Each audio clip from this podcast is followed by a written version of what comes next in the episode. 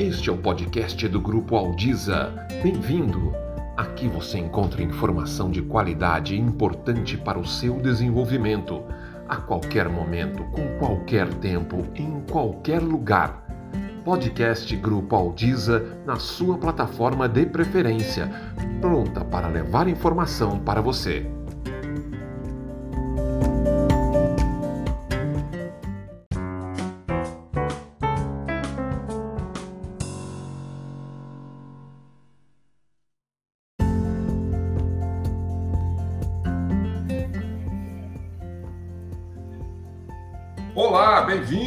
Estamos começando mais uma live que depois vira podcast. É, não se esqueça, isso tudo aqui depois vira podcast. Logo em seguida, amanhã, você já tem esse podcast. Ah, mas para que eu vou querer um podcast desse assunto?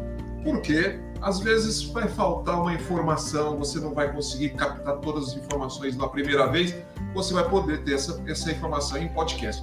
Ah, tá bom, mas eu sou excelente aluno, eu gosto, gravo tudo. Tá bom, você vai poder passar para quem você quiser esse podcast com este assunto do nosso, da, do nosso dia de hoje, tá certo? Então, muito bem-vindo à, nosso, à nossa live, ao nosso podcast. Muito bem-vindo. Você é parte fundamental dessa nossa história, dessa nossa conversa, porque você, afinal de contas, é o nosso grande foco tudo que nós fazemos aqui, nós fazemos pensando em você, pensando na sua melhoria como profissional, na sua melhoria como pessoa também, porque não? Tudo que é informação e de boa qualidade vale para a nossa formação humana. Então, para você, tudo isso que nós fazemos aqui, todas as terças-feiras, estamos aqui falando com você e para você, para a sua organização, obviamente, aonde você trabalha, aonde você atua, e que possa todos os assuntos aqui ajudaram em muito. Esse é o nosso grande objetivo. Hoje temos aqui a nossa tela repleta. Estamos com André Fabri, a Fabi, muito bem-vindo, André. Daqui a pouco o André vai se apresentar um pouco mais, vai falar um pouco mais da sua, da sua experiência, da sua jornada, e vocês vão conhecer um pouquinho do que o André faz. E ele vai falar sobre o nosso tema de hoje. Este tema que para muitos pode parecer complexo, ou melhor, para muitos pode ser, parecer complicado, mas segundo o André, ele é complexo. E daí nós vamos tentar descomplicar essa história toda, né, André? Isso muito mesmo. bom, muito bom. Hoje nós vamos falar sobre provisão para devedores duvidosos. Um pouquinho antes de começar, eu estava falando com o André e daí eu falei, nossa, mas que nome, né? Daí ele falou, não, mas isso já mudou. Já tivemos duas mudanças aí e ele transformou isso em uma sopinha de letras que ele também vai explicar, tá certo? A nossa outra convidada de hoje, Flávia Mendes, muito bem-vinda, Flávia. Obrigada. É, então a Flávia, Flávia Roberta Mendes, para ser bem preciso, né? Outro não é tão convidado assim, mas ele está sempre aqui entre nós, Alexandre Chiarati. Muito bem-vindo, Ale. Ale é uma simpatia de pessoa. Ele, quando ele vem aqui, ainda bem que ele não conta as piadas que ele conta normalmente quando a gente se encontra pessoalmente. Porque daí espantar a audiência, né, André? Alexandre? não? Muito bom, gente. Olha só, lembrando para você o seguinte: aqui embaixo está passando um número de WhatsApp. Esse é o WhatsApp do grupo Aldiza, tá certo? Então, entre nesse grupo de WhatsApp, porque ali você vai receber todas as informações de tudo o que vem acontecendo dentro do terceiro setor. E esse, esse WhatsApp, gente, não é aquele grupo de família que a gente recebe bom dia, boa tarde. Não, não tem, tá? Esse é o WhatsApp que você só recebe coisa importante e só dentro do horário comercial você pode ficar tranquilo quanto a isso, porque quem administra isso aqui é o senhor Carlos Silva. Tô certo, Carlos? E quem também entrar no grupo do WhatsApp já pode pedir para participar do Clube Aldiza, né? Que é onde você tem uma, uma, olha, uma enxurrada de informações e de possibilidades dentro do Clube Aldiza, tá certo? Lembrando que a nossa live é uma parceria com a Monelo uh, Contadores. Então, aproveite, porque o dia hoje vai ter muita informação está sendo trans, transmitido isso pela, pelo Facebook do Grupo Aldiza, pelo Facebook da Monelo Contadores, também pelo uh, Instagram, Instagram não, que Instagram? Pelo YouTube do Grupo Aldiza e YouTube da Monelo Advogados. Tô certo ou tô errado, Carlos? É isso aí, Roberto. Bom, boa tarde, Roberto. Boa tarde, Ale. Boa tarde ao André. Boa tarde, Flávia. É, eu diria que a gente está inaugurando mais um quadro aqui nessas nossas terça-feiras, né? O André, para quem não conhece, ele já é, para que, quem não conhece é só assistir as nossas lives gravadas que ele toda live está lá fazendo perguntas para a gente. Verdade. E aí a gente ele sugeriu, então eu diria que é um quadro novo. Agora é, o, é, um, é, um, é um assunto que quem nos assiste está sugerindo falar e a gente convidou ele para falar sobre esse assunto e convidamos também para intermediar, para discutir, para trazer a realidade do dia a dia do escritório a Flávia lá da Monelo Contadores, né? Então a ideia é passar para vocês um assunto um pouquinho mais técnico. O André ele vai realmente explorar bastante o assunto e a Flávia vai trazer ali as discussões da, do dia a dia dela, dos diversos clientes que atende sobre o tema da proposto aqui, né? É, como a gente sempre diz, as terça-feiras elas são aqueles assuntos que a gente não tem muito roteiro, mas depois ele vai desenvolvendo conforme vai sendo tratado. Eu quero deixar. Na semana que vem, na terça-feira, a gente vai ter uma live. Não que essa não seja imperdível, essa também é. Mas na semana que vem nós vamos ter uma live. O tema da live é Dinheiro existe. Por que, que você não tem? Mais ou menos esse esse o, o, o tema da live. Nós vamos trazer como convidado. Ele é responsável por intermediar é, a comunicação de grandes empresas tá, com entidades e ele tem uma visão muito do que a gente vem defendendo aqui há um bom tempo. Dinheiro existe. Eu tenho muito dinheiro para distribuir. No ano passado ele tinha lá um X milhões de reais para distribuir e quase que não consegue porque ele não conseguiu achar entidades que tinham uma estrutura para recepcionar esse dinheiro. Estrutura, entenda-se, estrutura como um todo, parte contábil, e aqui a gente está falando de parte contábil, plano de trabalho, orçamento, algumas certificações. Então, na semana que vem, a gente vai explorar muito esse assunto. A gente quer tentar provar para vocês, gente, que dinheiro existe. Agora, para buscar esse dinheiro, tem que ter um pouquinho de profissionalização, que é o que a gente vem defendendo aqui nas terça-feiras. Tá? Então, fica na semana que vem, nesse mesmo horário, imperdível. Carlos, é, já tenho certeza que só com esse tema aí já vai, vai lotar e vai faltar espaço. Pois é, pois é. é, é isso assim, não, não é que eu tô falando. Ele me chamou esses dias, por isso que surgiu a ideia da live. Carlos, eu tô aqui com não sei quantos milhões de reais e eu não consigo achar entidade. E aí não acha, porque requer X certificação ou porque requer X modelo de plano de trabalho, e aí ele não consegue. E aí pediu ajuda para a gente, a gente está tá ajudando ele lá nessas questões.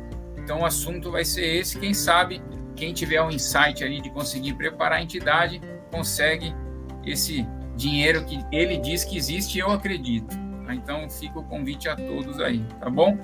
eu não vou poder ficar o tempo inteiro, Roberto, mas fiz questão de vir para inaugurar esse quadro novo aqui com o André, né? Que é o, é o, é o ouvinte falando aqui com a gente, mas vou estar acompanhando.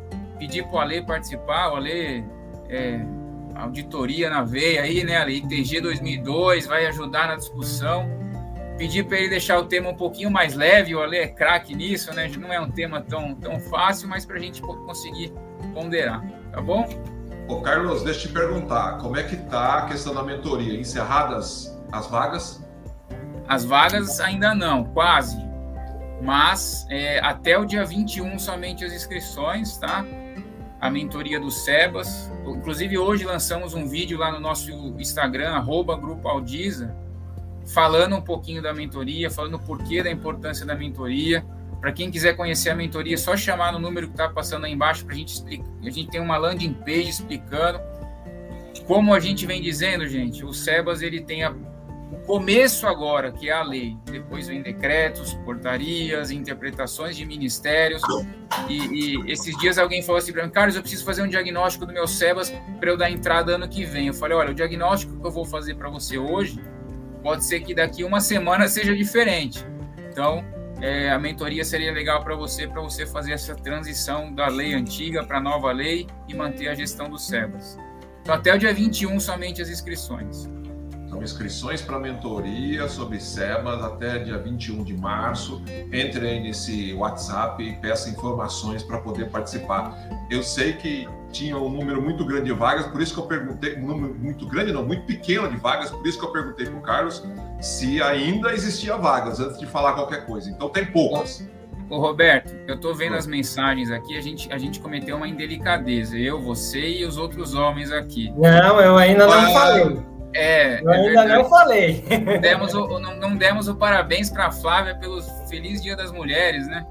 É Obrigada, aí, aqui. Feliz dias. Agradeço em nome dia, de Flávia. todas as mulheres. Obrigada. Exatamente, representando aí todas as mulheres que estão trabalhando nessa área e também todas que estão nos assistindo aqui agora. Com certeza. Muito bem.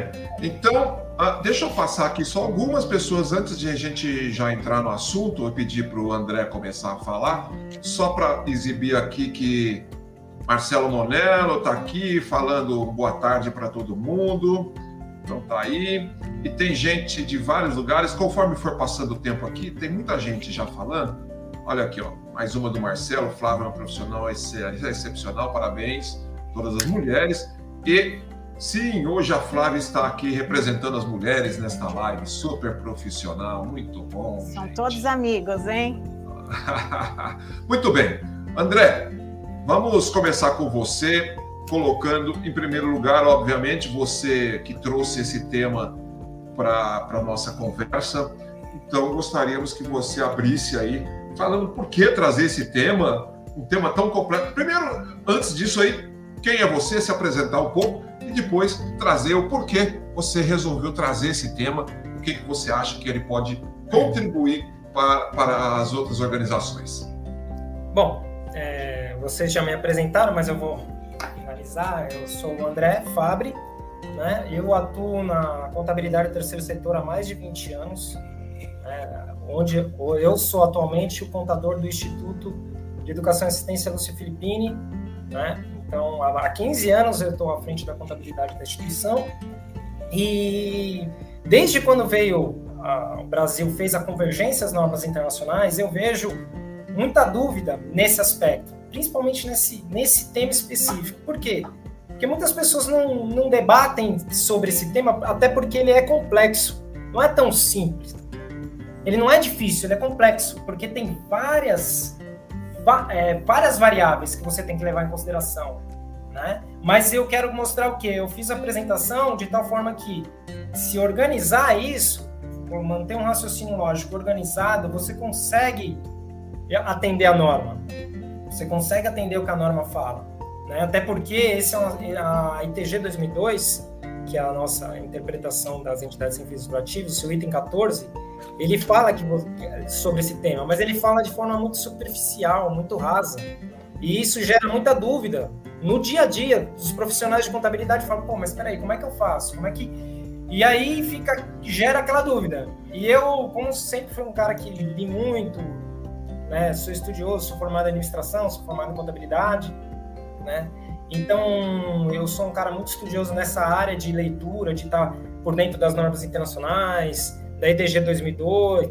Dois. Então eu propus para o Carlos, eu falei, Carlos, vamos bater um, vamos, vamos, vamos fazer um, algum, uma conversa nesse, nesse sentido, um treinamento nesse sentido, porque eu percebo que muitos profissionais têm muita dificuldade nesse tema. Então foi por esse motivo que a gente acabou a, decidindo e fazer essa live aqui. Muito bem. Você tem uma apresentação, né, André? É isso? Tenho, tenho. Já tá. Se você quiser, já posso começar. Não sei acho se a Flávia quer falar vamos... coisa. Eu acho que a gente pode, não sei, Flávia, se me permite, a gente pode começar com a sua apresentação e daí, é, conforme a, a, ou perguntas forem chegando ou alguém quiser fazer alguma colocação sobre a sua apresentação, é, se você nos permitir, obviamente, e a gente para e conversa sobre algum ponto específico. Tudo bem, Flávia, para você, para Alexandre? Jóia, tudo perfeito, bem? perfeito. Podemos só seguir queria, assim, então. Só Por favor. agradecer aqui o convite né, da Aldisa para participar é, dessa palestra junto com o André. A palestra é dele, lógico, mas eu acho que eu quero. É, a, o intuito de eu estar aqui realmente é mostrar um pouquinho da dificuldade enquanto contadora. Eu sou sócia aqui na Monelo Contadores, que é um escritório que atua somente no terceiro setor, né, nas mais diversas áreas e segmentos, educação, cultura, assistência. E realmente, enquanto contabilidade, enquanto contadora, a gente tem uma grande dificuldade, né, de, de poder apurar essa provisão aí com os clientes, né? E, e via de regra, é, até mesmo por ser um ato normativo, a gente precisa realmente tomar muita atenção com relação a essas provisões, né? E tem sempre aquele cliente, ah, mas como eu faço? Você tem algum modelo? Posso copiar isso de alguém? Então eu vou deixar, lógico, que o André fale isso mais Qual à frente. Qual é o percentual que eu uso? É, né? como é que eu apuro isso? Eu posso pegar o do meu colega? Tem um outro colégio que faz assim, dessa forma? Pode ser? Então, eu acho que o intuito realmente é fazer esses esclarecimentos e, e, e eu aqui é realmente pedir essa ajuda para o André, né? essa colaboração no intuito de, de ajudar as instituições, né? todos os profissionais aí que atuam, é, os gestores, para estar tá tirando essas dúvidas aí do, do, do, tema desta tarde. Mais uma vez, obrigado aí, Aldisa, pelo convite. Nós que agradecemos aqui a sua participação, viu, Flávia? E lógico, do, da Monelo Contadores, que é sempre super e muito parceira a gente aqui, né? Muito obrigado. Pode começar, Roberto. É com você. Isso, vamos lá. Bom, então aqui, primeiro slide eu falo sobre a justificativa do tema, que é exatamente o que eu já disse anteriormente, né? A ITG 2002, seu item 14, fala que a entidade tem que reconhecer né, as perdas né? No entanto, ela não dá diretrizes aprofundadas, então gera muita dúvida do ponto de vista operacional mesmo, do ponto de vista prático. Né? Então, por esse motivo que a gente acabou é, fazendo esse treinamento. Né? Bom, mas qual é o nosso ponto de partida? Primeiro eu preciso saber qual é o meu ponto de partida. Por onde eu começo? Eu preciso saber qual é a norma, minha norma base. E nas entidades sem fins lucrativos, a gente tem que, que a entidade sem fins lucrativos tem que atender do ponto de vista normativo? Então, vamos lá. Tem que atender os princípios de contabilidade. Cabe ressaltar que esses princípios de contabilidade eles já estão abordados na estrutura conceitual e também na norma das pequenas e médias empresas, ok? E também as entidades sem fins lucrativos têm que atender ITG, óbvio. Só que é aí que vem um detalhe. Para aqueles aspectos que não estão abordados pelo ITG, Aí a entidade pode adotar a NBC TG 1000, que é a contabilidade para pequenas e médias empresas, ou as normas completas, chamada IFRS completas, ok? Então vamos lá. Então a gente tem dois cenários aplicáveis. Eu sei, ficou um pouquinho, acho que vai dar para o pessoal ver aí, se em tela cheia. Então assim, se você é uma entidade sem fins lucrativos de grande porte, tá? É, você tem um único cenário você é obrigado a atender as normas completas. Então você tem que atender ITG 2002 mais as normas completas, Agora, se você não é uma entidade sem fins lucrativos de grande porte, se você não é uma entidade de grande porte, você tem dois cenários. Você pode atender as normas completas e, é, de forma opcional, você pode atender a norma para as pequenas e médias empresas, que é uma norma mais simplificada, que é um, como se fosse uma espécie de um resumo da norma, das normas completas, né? Mas, enfim, é, esses são os dois cenários que nós temos para as entidades sem fins lucrativos. Então, o profissional de contabilidade, esse é o ponto de partida dele. Ele tem que saber que norma que eu estou adotando. Ah, estou adotando a ITG, ok. E para aquilo que não está abordado na ITG, eu estou adotando qual? As normas completas ou o PME? aí o profissional de contabilidade, junto com a gestão da instituição, tem que decidir perante a isso. Verificando que se a entidade é uma entidade de grande porte, que é o que é uma entidade de grande porte? Ativos acima de 240 milhões ou receita, que é o faturamento, acima de 300 milhões anuais, ela é uma entidade de grande porte. Nesse caso, ela é obrigada a adotar as normas completas e não podendo adotar a, a, a PME acho que aqui você já respondeu essa pergunta, né, André? É, o que é a é, organização é, sem fins lucrativos de grande porte, grande, médio, pequeno porte, né? É, o que, é isso mesmo. É, é, é esse, esse conceito de grande porte deriva lá da Lei 6.404, né, da Lei da Sociedade de Ações, que a PME, é, que a norma das pequenas e médias empresas adotou, entendeu? Então esse é o, esse é o conceito de entidade de grande porte. E quem se é entidade de grande porte, é norma completa. Se a entidade não é de grande porte, ela pode atender se quiser a norma completa, mas tem a opção de fazer o PME também. Fábrica. Pode falar. É assim, o que, que nós já entendemos né, nesse início é que sendo de pequeno porte ou de grande porte, ela precisa atender a normativa. Da forma completa, ou seja, da forma simplificada, mas a normativa é Perfeito. obrigatória. E quando se fala em, é, como vem descrito na, na ITG, vem deve constituir, é enfático, né? não há opção. Ela precisa ter a consciência, a, a consciência de que é um procedimento necessário e importante. Isso mesmo. Perfeito, perfeita colocação. Ô Flávia, e você que está do lado, né, é, do lado da, de quem executa, assim, como, como o Fabre, mas de várias entidades de diversos portes, o que chega para você? Não chega, né?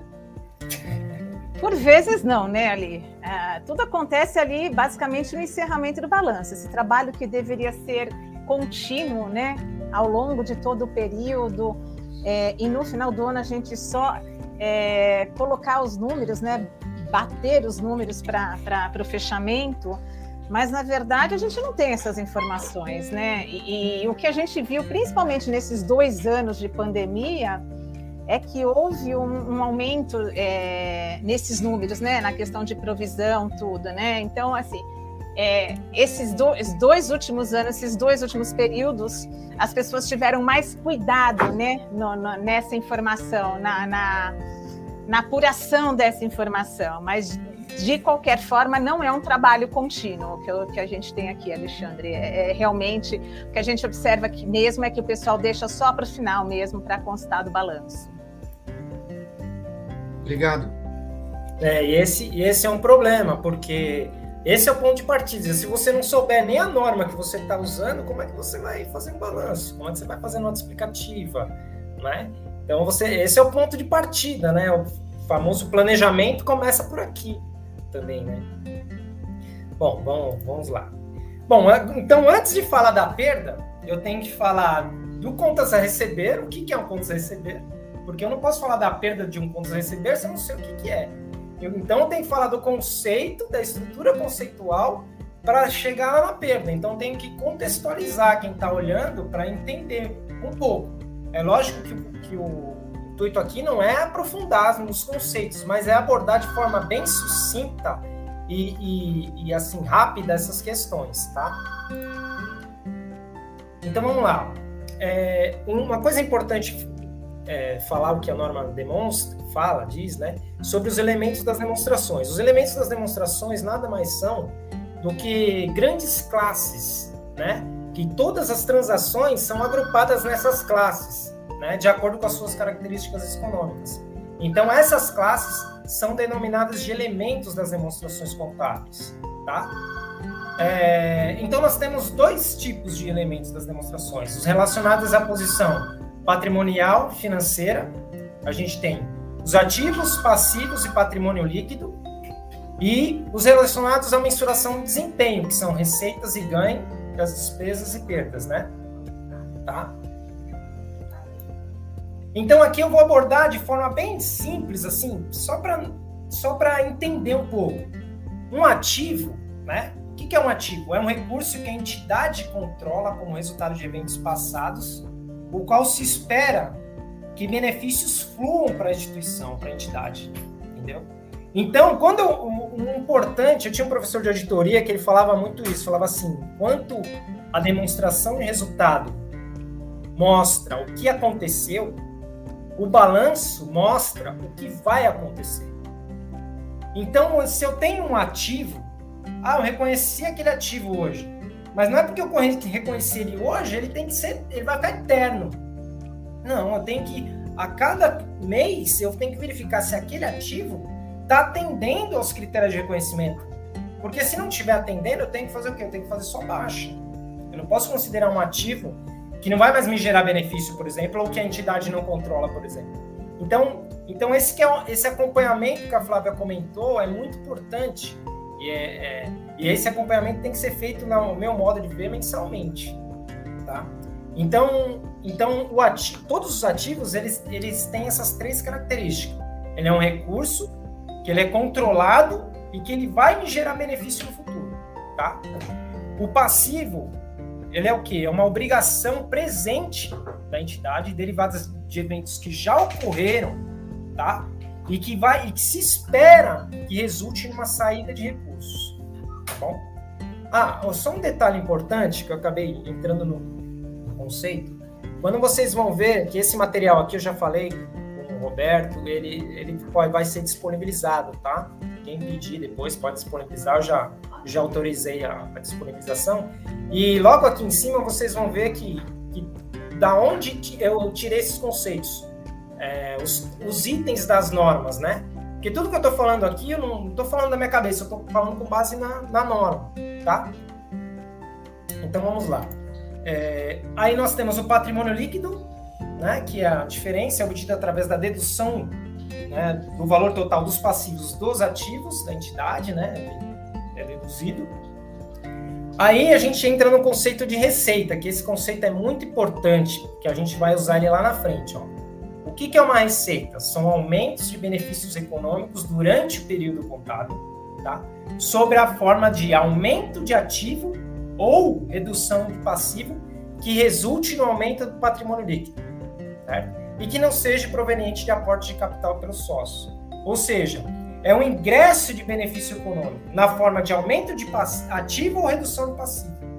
Então, olha o conceito aqui, como que é importante a gente estar claro com os conceitos, para lá na frente, na hora que eu lançar uma perda, eu vou lançar um ponto a receber, peraí, mas atender os conceitos de, de ativo e receita, automaticamente é um ativo, eu lanço pontos a receber ativo contra a receita, mas atender os conceitos, os critérios de reconhecimento, então faz a gente entender a lógica, né? O próximo conceito é o que? Das despesas. Né? As despesas é como se fosse o inverso das receitas, é os decréscimos dos benefícios econômicos, né? Sob a forma das de saídas de recurso, né? Como redução de ativos ou assunção de passivos que resulte no decréscimo do patrimônio líquido, tá? Esses conceitos, quem quiser ler, se aprofundar neles, eles estão bem detalhados na estrutura conceitual, tanto das normas completas quanto no item 2.23 da norma das pequenas e médias empresas também. Quem quiser se aprofundar também, fica, fica aí o, a dica. E aí, bom, agora eu tenho a norma base, eu tenho estrutura conceitual, agora eu tenho que reconhecer. O que, que é o reconhecimento? Eu vou reconhecer um elemento nas demonstrações contábeis, um ativo, um passivo, uma receita, despesa. O que, que é reconhecer? Reconhecer um processo que você incorpora aquele item nas demonstrações contábeis durante o período que os critérios de reconhecimento foram atendidos, tá? Então, olha que interessante, o reconhecimento só ocorre quando um item atender a definição né, de ativo, passivo, patrimônio líquido, receita ou despesa. Ou seja, eu vou reconhecer um ativo, tá? Ele atende a definição de ativo? Eu tenho que fazer essa análise. Eu tenho que saber. Então tá, o que é um ativo? É um recurso que é controlado, derivado de eventos passados, que vai me gerar benefício futuro. Atendeu? Ah, atendeu a definição. Agora eu vou para o segundo passo. É provável que algum benefício econômico fluirá para a entidade ou da entidade? Sim, é. Aí eu vou verificar o terceiro passo. Tem um custo ou valor que possa ser mensurado com confiança, com confiabilidade? Tem aí eu efetuo o reconhecimento nas demonstrações contábeis. Eu incorporo aquele elemento nas minhas demonstrações, tá?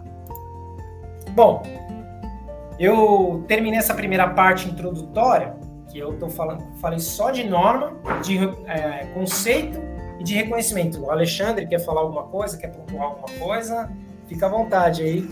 Essa parte é bem técnica e importante. Ela é chata, vamos ser sinceros. Para quem não não está habituado, ela até maçante. É que na, no dia a dia, vamos falar a realidade aqui. A grande maioria das entidades não dá importância.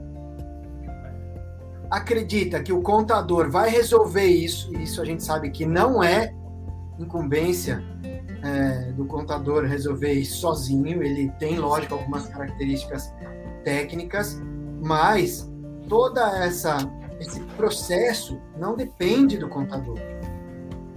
O que você que que me diz, Flávio? No dia a dia é por aí, né? As, as entidades, infelizmente, elas não, primeiro, não entenderam que a contabilidade ela é uma ferramenta de gestão importante no controle do patrimônio e das suas atividades, tanto presentes quanto também das que já ocorreram e, lógico, de projeção de futuro. Então, a partir do momento que começarem a pensar na importância dessas informações, pode ser que isso comece a mudar, mas isso não é incumbência direta do contador, e sim uma participação importante. Sim, Alexandre, bem pontuado. É. O que eu queria colocar aqui é que é importante, eu acredito que é, o público que esteja assistindo a gente não é só contador, mas tem também dirigentes né, de, de instituições, que é muito importante é, ao contratar o profissional de contabilidade, né, que ele tenha essa noção das normas contábeis e o mais importante de tudo, né, que conheça a norma específica que está ligada, né, à organização, à instituição, no nosso caso aí a ITG, né, das entidades sem fins lucrativos. E a ausência de determinadas informações ou uma informação inadequada ou inexata pode trazer problemas para a instituição, seja de ordem tributária, de desqualificação de imunidade, né? É, indeferimento de processo, seja de SEBAS ou qualquer outra coisa. Então, essa figura de, de, do contador e do administrador em conjunto é muito importante, né? Porque isso não é só uma responsabilidade do contador atender a norma contábil, mas também da administração, né? Então, a administração tem que saber quais são as regras, os requisitos que têm que ser cumpridos para na, em sua contabilidade e auxiliar a contabilidade a, a realizar esses registros, né? Sim, inclusive quando você verifica as notas explicativas, a nota explicativa não está lá, ah, o contador fez. Não, está definido assim, a gestão da instituição. Né? Não é o contador que define, não é o contador que decide, é a gestão, né? Então acho que se você colocar tudo na, na conta do contador, tá, não, não é, tá equivocado. Por quê? Porque não é atribuição dele muitas coisas não é atribuição, é por esse motivo que o planejamento ele tem que ser feito em conjunto, né? E quando eu, eu trouxe um pedacinho da norma aqui. A norma ela é enorme. Eu trouxe um pedacinho, só aquele mais importante para a gente chegar no nosso objetivo final. Mas o que eu quero dizer é assim: se você não, se você não lê, infelizmente, e, e aí surge aquela coisa que a contabilidade ela tem que ser compreensível, né? Todo mundo fala, ah, mas eu, a contabilidade ela tem que ser compreensível, realmente. Só que a norma contábil ela é bem clara, ela fala assim, a contabilidade tem que ser compreensível para quem possui razoável conhecimento de negócio. Ou seja, para quem é leigo, totalmente leigo, não tem conhecimento, não tem como você fazer uma contabilidade totalmente compreensível para esse profissional que não conhece nada, entendeu? Tem que ter um razoável conhecimento para conseguir compreender as demonstrações contábeis. Não tem jeito. Agora, Flávia, Flávia André, de uma pessoa que é completamente leiga no assunto contábil, né? Que sou eu, no caso. É, é, quando, quando você começa, ou você está na direção ou na gestão de uma organização social e vai em busca de um contador, obviamente que você vai buscar, isso a gente até falou há duas semanas, eu e o Carlos, aqui numa conversa que nós tivemos, uma busca de um profissional com com conhecimento da área de terceiro setor. Porque tem muitos profissionais da contabilidade que não têm esta, este conhecimento específico. Então, acho que isso é um primeiro ponto. Você tem que buscar esse profissional com o conhecimento técnico específico. Um segundo ponto é para facilitar esta vida do gestor mesmo que ele possa ser como eu, sem o conhecimento contábil, o contador, ele passa lá uma. Eu vou colocar em linguagem coloquial, no nosso dia a dia, uma lista de coisas que ele tem que cumprir ou que ele tem que entregar para que esse profissional possa fazer da melhor forma possível a, a sua parte de contador. Tô certo ou tô errado nessa conversa? Tá certo. Tá certo, tá certo. É então, é, na, é.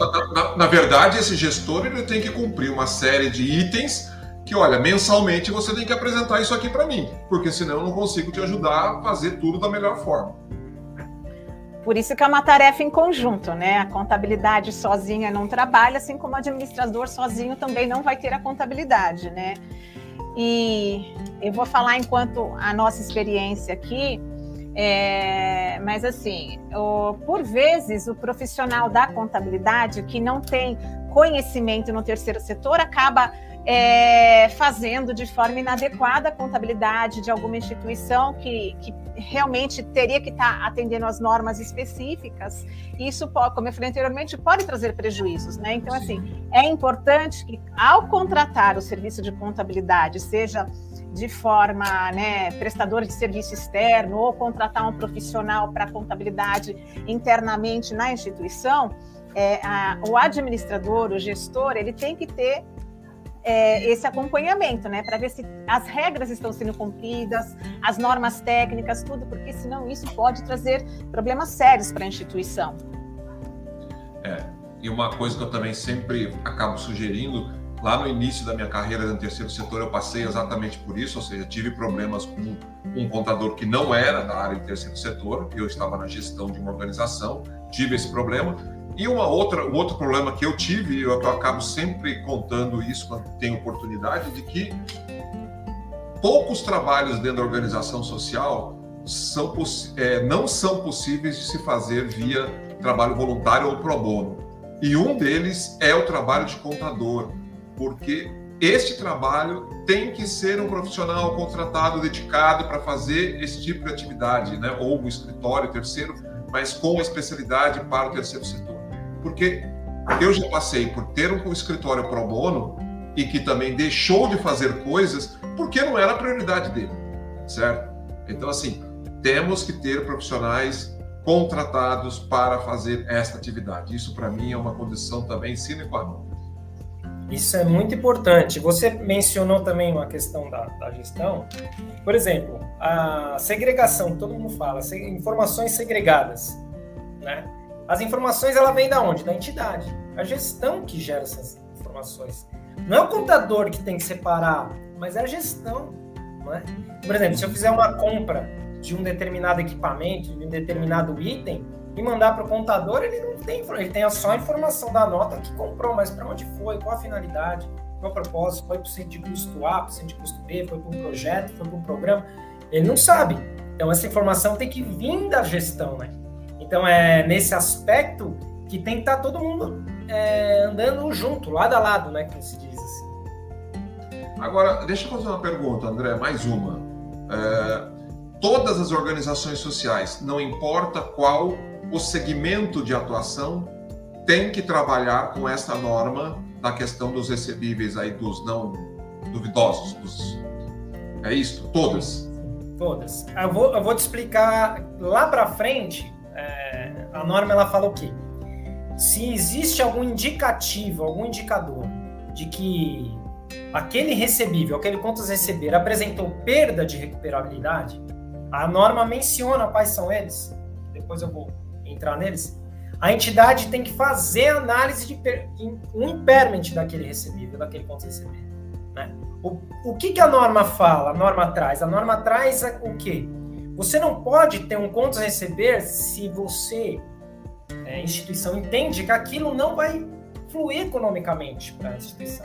Então, lá, tem um contas a receber de 100 mil, mas eu vou receber 100 mil? Não, eu vou receber uns 30, 40. Então, você vai fazer sua análise baseado no que? No seu histórico, que também nós vamos tratar a seguir, para uhum. você reconhecer na contabilidade quanto que se pretende recuperar, ou seja, reaver daquele valor. Né? Para que sua contabilidade não fique inflada, ou seja, com contas a receber lá que não vai ser recebido ou não, não vai ser recebido nunca ou vai ser recebido muito por um valor muito abaixo do que está reconhecido. Para o leitor da demonstração contábil, é importante saber né, qual que é a veracidade daquela informação. É como o André falou, aquele contas a receber existe, né? Eu vou receber esse valor. Então é importante estar tá ajustado esses saldos, né? Isso. Eu também lá na frente, no final, também falo disso. Você tem que confrontar o seu financeiro e o seu contábil. Eu tenho lá um, setor, um sistema financeiro que fala que eu tenho um, dado e a contabilidade fala outro. Então, aí gera um conflito, né? Então gera, gera como é que fala, aquela desconfiança. Fala, peraí, quem é que tá certo? Né? O que que tá acontecendo? Então é importante também tá, esse, esse alinhamento operacional, né? Tudo isso que vocês falaram, isso pode ser para a auditoria uma ressalva. Pode essa toda essa dificuldade de demonstrar, de é, evidenciar, de ter essas caracterizações, esses critérios, na auditoria, se não tiver muito bem estabelecido e claro tudo isso, pode ser motivo de ressalva. E essa ressalva pode vir a acarretar uma perda para a organização. Essa ressalva é importante. Por quê?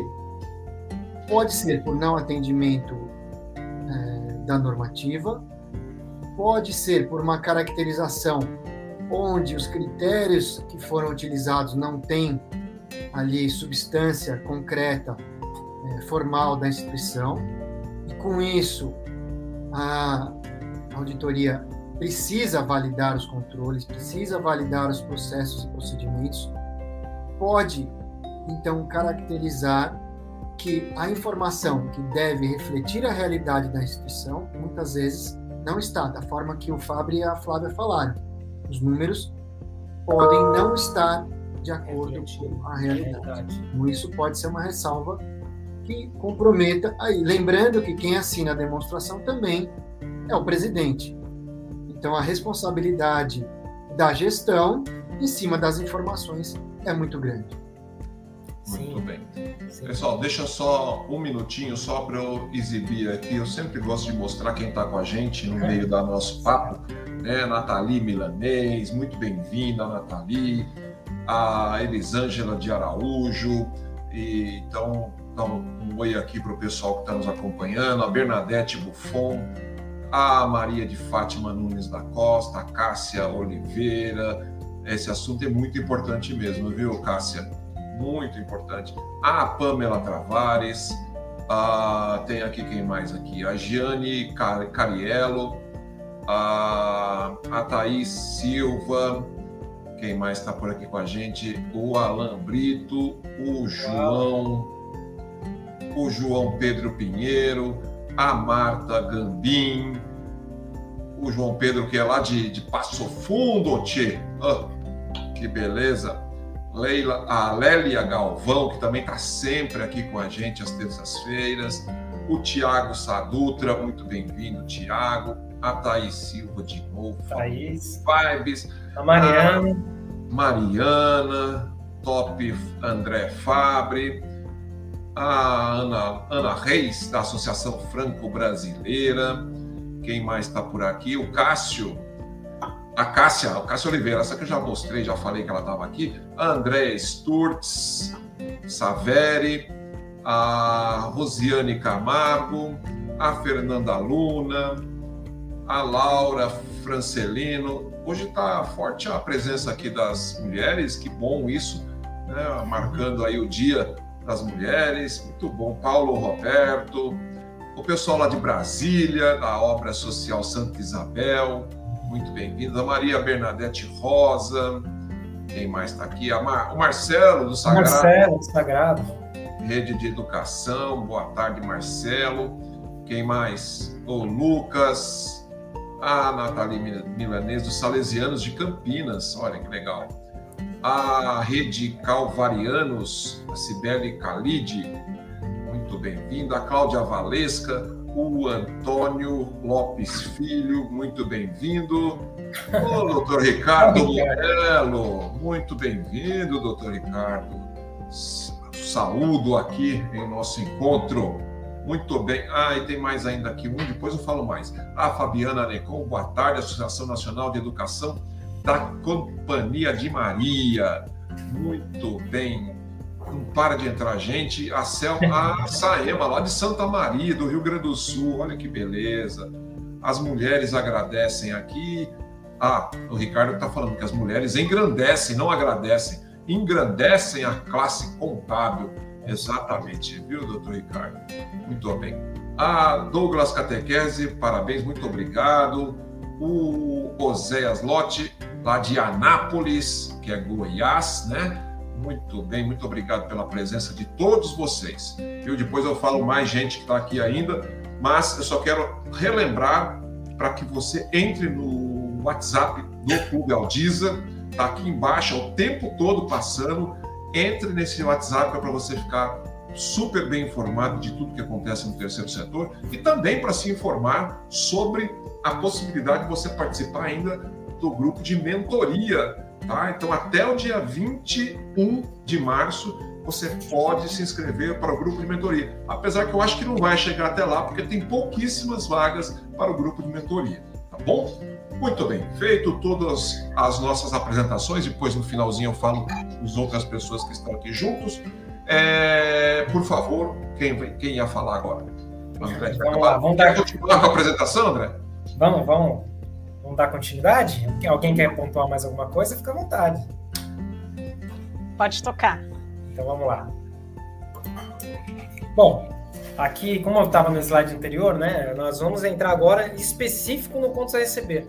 Né? Então, aqui está as normas que trata sobre o contas a receber. A própria ITG 2012, item 14, fala sobre, sobre as contas a receber. Né? A NBC TG 48, que fala dos instrumentos financeiros. E a seção 11 do, da NBC TG 1000, que é a PME, né, das pequenas e médias empresas, que fala também dos instrumentos financeiros.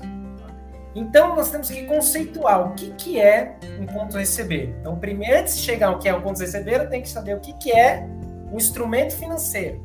Então, o conceito de instrumento financeiro é qualquer contrato que dá origem a um ativo financeiro para uma entidade e um passivo financeiro ou um instrumento patrimonial para outra entidade. Né? A norma fala ainda que um ativo financeiro é qualquer ativo que seja um direito contratual de receber caixa ou outro ativo financeiro, né? na forma de contas, títulos e empréstimos a receber.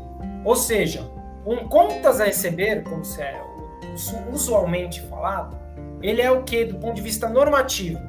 Ele é um instrumento financeiro, tá? Classificado como recebível, tá? Então ele ele tá. Por que, que é importante a gente saber o conceito? Porque, por exemplo, vou dar um exemplo. Imobilizado eu vou reconhecer imobilizado conforme o quê? Conforme a norma que trata imobilizado, que é a norma CPC 27, que é para as normas completas, ou a seção 17 do PMI, né? Então, eu tenho que saber o que é para eu verificar qual é a norma que trata daquele assunto. Então, no contas receber é a mesma coisa. O que é? Para saber qual que é a, nota, a norma que trata. O contas a receber é um instrumento financeiro, classificado como ativo financeiro um recebível. Então ele está dentro da norma que trata essa questão, tá? Inclusive o próprio slide ele fala o escopo. Então, então o que, que acontece? Os instrumentos financeiros eles vão ser reconhecidos? Reconhecido é quando eu incorporo algo na demonstração contábil, né? Mensurados é por quanto eu reconheço, né? E apresentados nas demonstrações e divulgados nas notas explicativas conforme ah, os itens das normas aqui relacionados, tá? Então, essas normas, ela dá uma diretriz muito mais adequada para os profissionais de contabilidade fazer o reconhecimento, mensuração, não só do recebível, mas da, das perdas com redução valor recuperável também, tá? Então, é importante que o profissional de contabilidade tenha um conhecimento bem, bem assim, é, é, razoável e bem aprofundado de é, dessas normas, porque é, é nelas que vai estar escrito todos os tudo os que, o que o profissional contábil deve fazer para reconhecer adequadamente seu contas a receber e também as perdas redução ao valor recuperado. Tá? Então vamos lá. Então eu tenho o conceito, o que é um contas receber. Aí eu falei do escopo, como que ele está, né? qual que é a norma que eu tenho que olhar. E aí agora eu vou reconhecer. Né? Como que eu reconheço um ativo financeiro? Né? Ele vai ser reconhecido quando a entidade se tornar parte das disposições contratu contratuais do instrumento, ou seja, quando ela assinar um contrato, quando ela tiver um contrato de prestação de serviço. Então, ela, com base nesse instrumento, que eu vou fazer meu reconhecimento inicial, tá? Então, e por quanto que eu vou, qual vai ser a minha mensuração no reconhecimento inicial? Com contas a receber de uma instituição ou de qualquer entidade, ele tem como base né, uma receita. Tá? Pode ter um contas receber que não tem a base uma receita, alguns créditos que não, que não foram advindos de receitas, como pagamentos a maior, alguma coisa nesse sentido, que não, que não tem vínculo com a receita. Mas, a princípio, todo contas receber da instituição, ele tem como origem uma receita. Tá? Então, todo contas a receber, ele vai ser mensurado inicialmente, é, quantificado por quanto? Pelo preço da transação, ou seja, pela receita, pelo valor da receita, que eu vou reconhecer conforme as normas de contabilidade. Ou seja, eu tenho que verificar na norma, que é a NBC TG 47, que trata das receitas, ou na seção 23 do PME, o, custo, o preço da transação. E aí, esse preço da transação, eu tenho que reconhecer de acordo com essas normas, esse preço vai ser reconhecido como contas receber, como ativo. Aí esse é chamado reconhecimento inicial, a mensuração inicial. Tá? E aí, fazendo um link com o que eu falei anteriormente, eu reconheci o ativo hoje e agora. E daqui para frente, o que, que eu faço? Né? Aí existe a mensuração subsequente. Né? Então, como que eu mensuro um contas receber ao longo do tempo? Ele tem que ser mensurado com base no custo amortizado. Aí eu falo, meu, o que, que o André tá falando? Custo amortizado? Nunca ouvi falar disso. É, o que, que é o custo amortizado? O custo amortizado é um método que a entidade reconhece o custo e se tiver alguns juros sobre esse instrumento, ela reconhece esses juros de acordo com a taxa efetiva no período tá? em que você está avaliando. Então, por exemplo, se eu tenho contas a receber de outubro, eu estou fazendo meu balanço em dezembro, ele incide juros, eu tenho que considerar os juros ocorridos de outubro a dezembro no balanço. Tá? Então, esse é o método de juros efetivo. Tá? Então, essa é a mensuração subsequente. Tá bom? Então, tem, então, depois que eu fazer ele, inicialmente, eu tenho que fazer a mensuração subsequente. E aí a norma fala o quê? Tá, eu reconheço os juros, mas aí eu tenho que, além de eu tenho que reconhecer o quê? As perdas também. Então tem que fazer análise dos dois. Eu tenho que reconhecer os juros e a perda. Então a norma fala que um contas a receber ele vai ser inicialmente reconhecido pelo preço da transação, ou seja, pela minha receita, reconhecida de acordo com a norma, menos qualquer recebimento, ou seja, a entidade tinha mil de receita, recebeu 500, então ela tem um custo recebível de 500, né? Então ele reduz. Mais os juros acumulados pelo método da taxa efetiva, menos as perdas por redução ao valor recuperado, que eu posso avaliar as perdas de forma individual ou coletiva. O que, que, que é isso? Por exemplo, eu tenho um número de contas a receber, às vezes uma universidade tem 500 alunos inadimplentes, eu vou fazer análise de um por um? Não necessariamente, ficaria inviável. Eu posso fazer o quê? Uma análise coletiva, né? análise do conjunto. Eu posso, depois mais para frente eu vou explicar como que é feita essa análise, tá? E aí, por fim, eu tenho, aí eu tive o reconhecimento inicial, mensuração inicial, mensuração subsequente, e aí eu tenho a baixa, que é o que eu estava falando com a Flávia antes. Eu tenho contas a receber lá, mas 10 anos lá parado, e agora? O que eu faço? Isso é válido? Eu continuo mantendo baixo? Então a norma fala o quê? que você tem que baixar um recebível quando os direitos, o direito de receber, né, fluxo de caixa, o direito de você receber, venceu ou expirou. Né?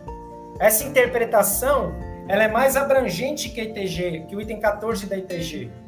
Porque a item 14 da ITG fala que a entidade tem que baixar os valores prescritos, incobráveis e anistiados. Ou seja, é praticamente a mesma coisa, só que ela, ela, ela explica de forma mais profunda um pouquinho.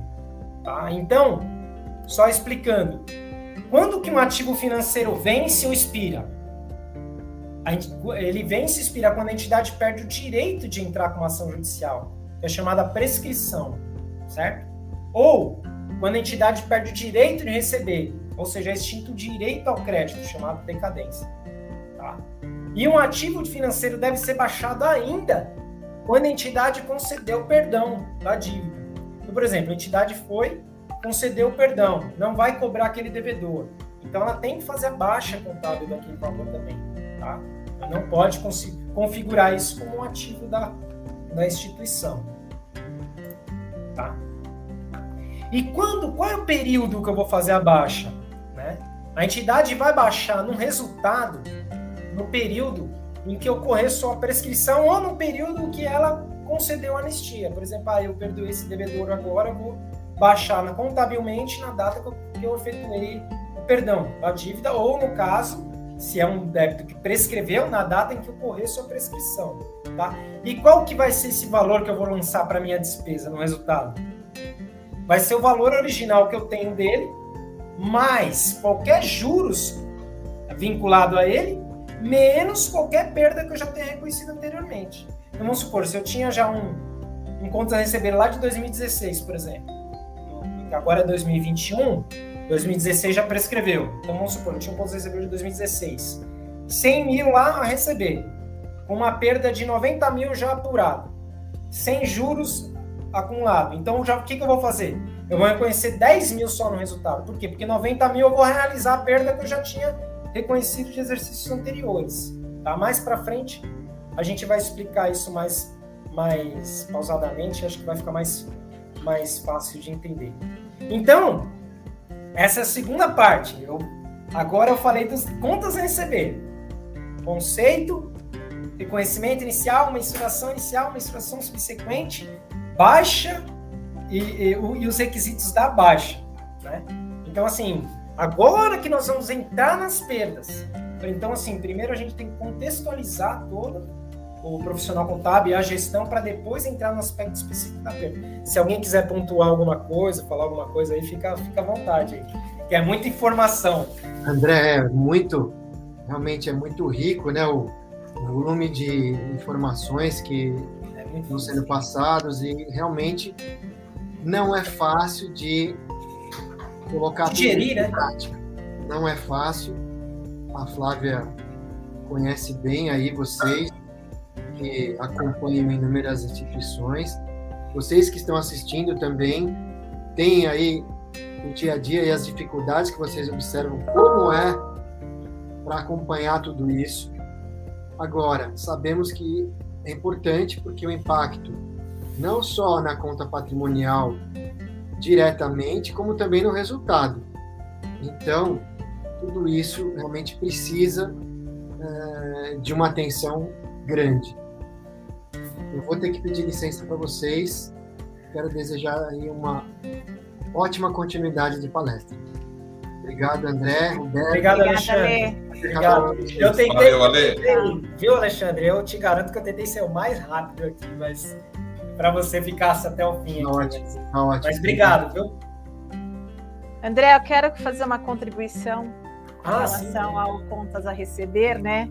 Eu até peguei uma caneta e um pedaço de papel aqui para trazer aqui um pouquinho da nossa realidade, né? Enquanto contabilidade, falando como contadora, ele que elenquei aqui alguns pontos que eu acho que é legal estar compartilhando, né?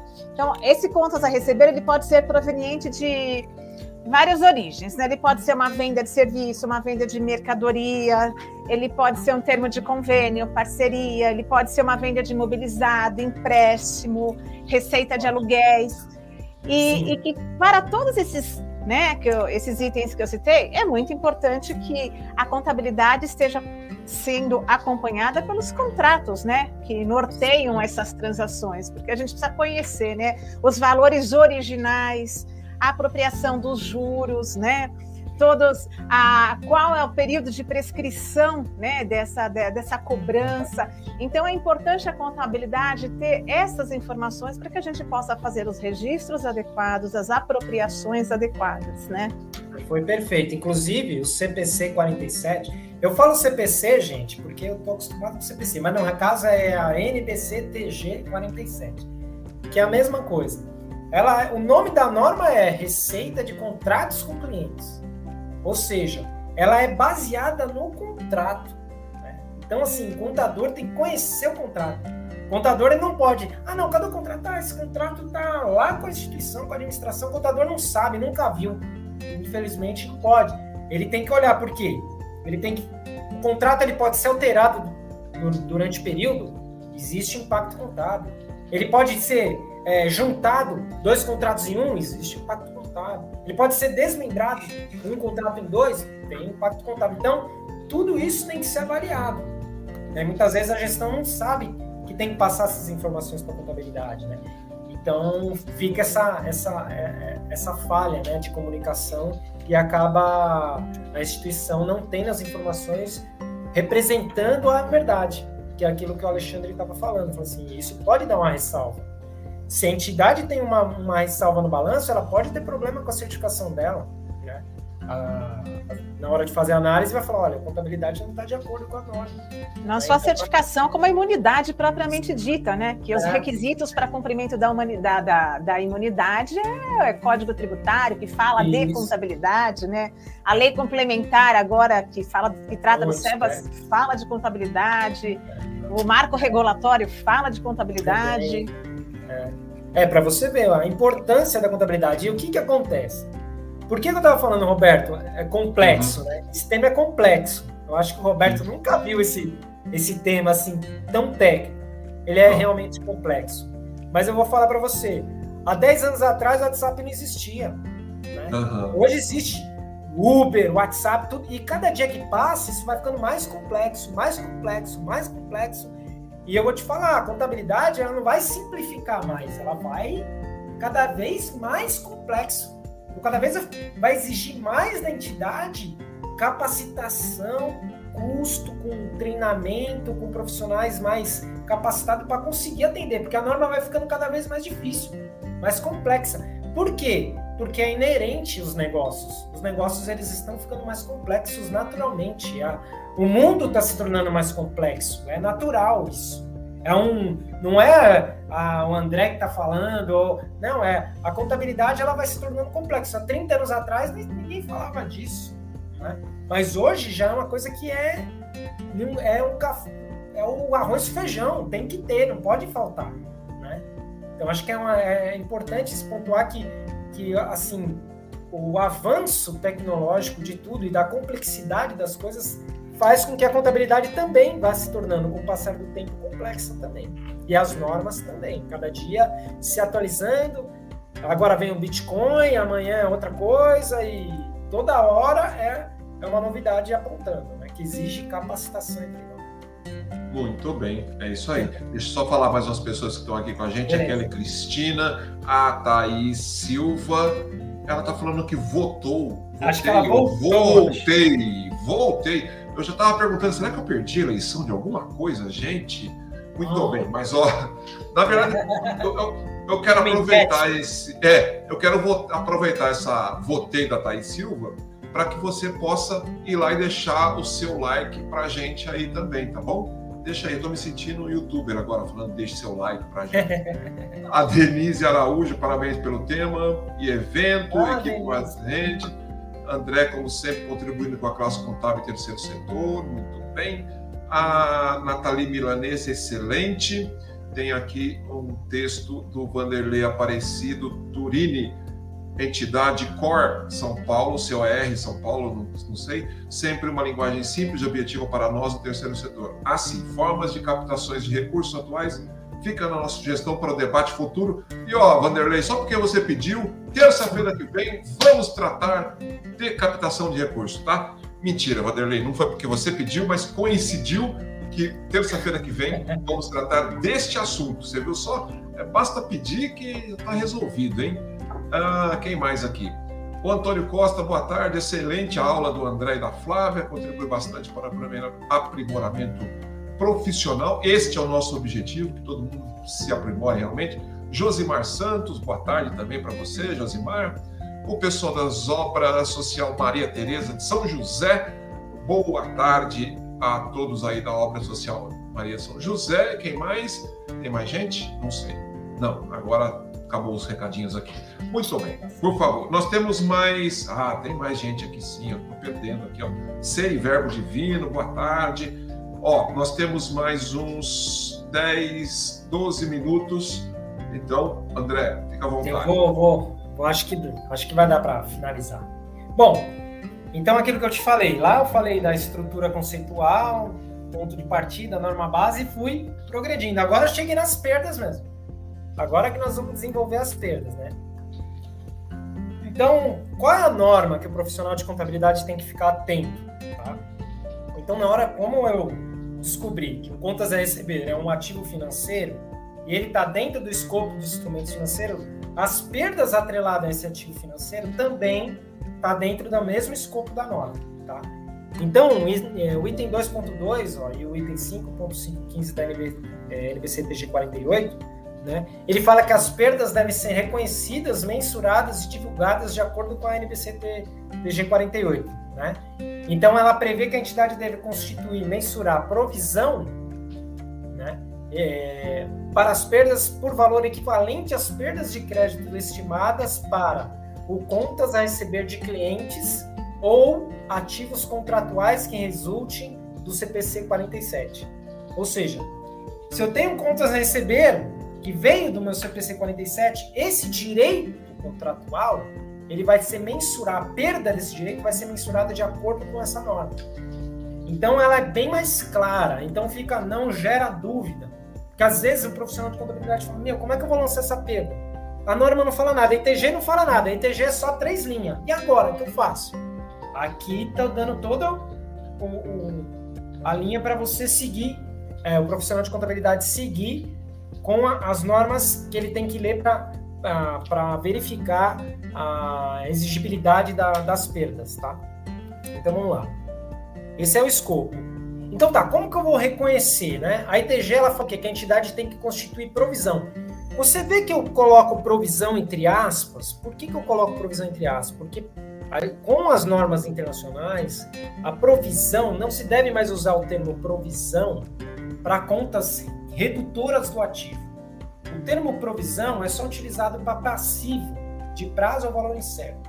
Então, isso, isso foi uma é, contribuição trazida pelas normas internacionais lá em 2010. Então, não é mais adequado a gente usar o termo provisão para tratar as contas redutoras do ativo, mas a norma ainda fala constituir provisão. Por que, que a norma fala constituir provisão? Porque é uma coisa que está tão enraizada no nosso dia a dia que a gente ficou 20 anos estudando a lei de sociedade por ações, agora a gente não tem como separar isso. Então, o que a norma fala de provisão aqui é, um, é a conta redutora do ativo, não significa que é uma provisão do passivo. Não se confunde aqui os conceitos, tá? Então, a NTG 2002, ela fala que a entidade deve constituir provisão em valores suficientes para cobrir as perdas estimadas com base nas estimativas dos prováveis valores de realização. Aí fala, ela fala que você tem que mensurar a, beza, a perda com base na estimativa. Mas como eu fazer essa estimativa? A norma não, a ITG não fala. Né? Então a ITG é muito rasa. Ela, então fala, tá, mas como fazer? Como que eu vou fazer isso do ponto de vista prático? E esse é o problema. Né? Então, é por esse Vai para o Google, né? É, e aí você sabe, né? O Google, se você falar, tô com dor de cabeça, é câncer. Né? Então o Google é é complicado, tem que tomar cuidado. Né? Então, agora falando com o nosso amigo Roberto aqui, ó, Roberto, que eu tinha falado lá do PDD, uhum. então a provisão para crédito de liquidação duvidosa deu espaço para as perdas por redução ao valor recuperável de ativos financeiros. Esse é o termo que a norma usa. entendeu? Que é o chamado impairment. Não sei se já ouviu falar muito do impairment. Ah, tem que fazer impairment, tem que fazer. É, é a mesma coisa, só que é impairment de ativos financeiros. Né? É a mesma coisa. Tá? Então vamos lá. No final de cada período de divulgação, a entidade tem que avaliar as evidências objetivas quanto ao valor recuperável dos seus ativos financeiros, tá? Então, como que a entidade vai avaliar essas evidências objetivas? A norma, ela mensura algumas evidências aqui que eu vou falar com vocês aqui no, a seguir, ó. As evidências objetivas de que um ativo financeiro sofreu redução incluem dados observáveis como dificuldade financeira do devedor, tá? Quebra de contrato ou inadimplência em relação ao pagamento. Ou seja, se eu tenho contas receber, teve uma inadimplência, isso daí já é indicador que ele que pode ser que eu não recupere ele. Já é um indicador de perda em sua recuperabilidade. Então eu já tenho que fazer análise de recuperabilidade. Entendeu? Então, para qualquer valor que eu tenha lá, quer ver um exemplo? Mas você vai ter um contas a receber que não vai ter valor recuperável? Você não vai ter que fazer análise? Tem. Por exemplo, é, vendas com cartão de crédito. Vendas com cartão de crédito é, é provável que você não vai receber aquilo? Probabilidade de você receber aquilo existe? De não receber aquilo existe? Se eu fiz uma venda lá de cartão de crédito, cartão de crédito vai me é praticar muito provável que ele vai me pagar aquele valor naquela data. Né? A não ser que quebre o, a, o Visa, a Cielo, mas a probabilidade disso acontecer é muito baixa. Então, Salvo esse... se você morar na Rússia, né? é. É, mas nesse então, momento. Aqui também eu falo, a norma você tem que levar isso em consideração também, tá? Mais para frente, o próximo slide fala disso. Se tiver uma guerra ou alguma coisa que possa acontecer, tem que levar isso em consideração. Mas de uma forma geral, é, é olhando essas evidências que vai te dar uma diretriz do que você tem que fazer, tá? Aí ele fala aqui, ó, o credor, por razões econômicas, concede a este algo em que, em caso, nem consideraria. O que, que é isso? Por exemplo, o devedor está com um problema, chega lá e fala assim: olha, eu estou devendo 6 mil reais. Se eu te pagar 4 mil, você aceita? A instituição vai lá e acaba fazendo esse acordo, por exemplo, só para recuperar alguma coisa. Então, isso já, indi já é um indicador que, se tivesse tudo bem, ele pagando tudo bonitinho, você não, deve, você não ia conceder esse desconto para ele. Você acabou concedendo, por quê? Porque já tem uma evidência que você não ia recuperar ele. Perfeito? Entendeu? Uhum. Outra coisa, ó. Tornou provável que o devedor declare falência ou, ou outra forma de reorganização financeira. Isso acontece muito em instituição educacional, que, por exemplo, tem pai de aluno que o comércio quebrou, que ele tinha empresa, a empresa fechou, ou a empresa está com dificuldade financeira. Isso é indicador que você não vai recuperar. E pode ser que você não recupere aquele valor, né? E o item ele fala que tem também alguns dados observáveis, como condições econômicas negativas, mudanças negativas nas condições do setor. Aqui nesse item levamos em consideração guerra, e outras e outros eventos que podem ocorrer e impactar, né? Tá, e aí a norma fala assim, tá bom, e eu tenho que, ah, desculpa, e aí a norma fala assim, como que eu vou mensurar essas perdas? Tá?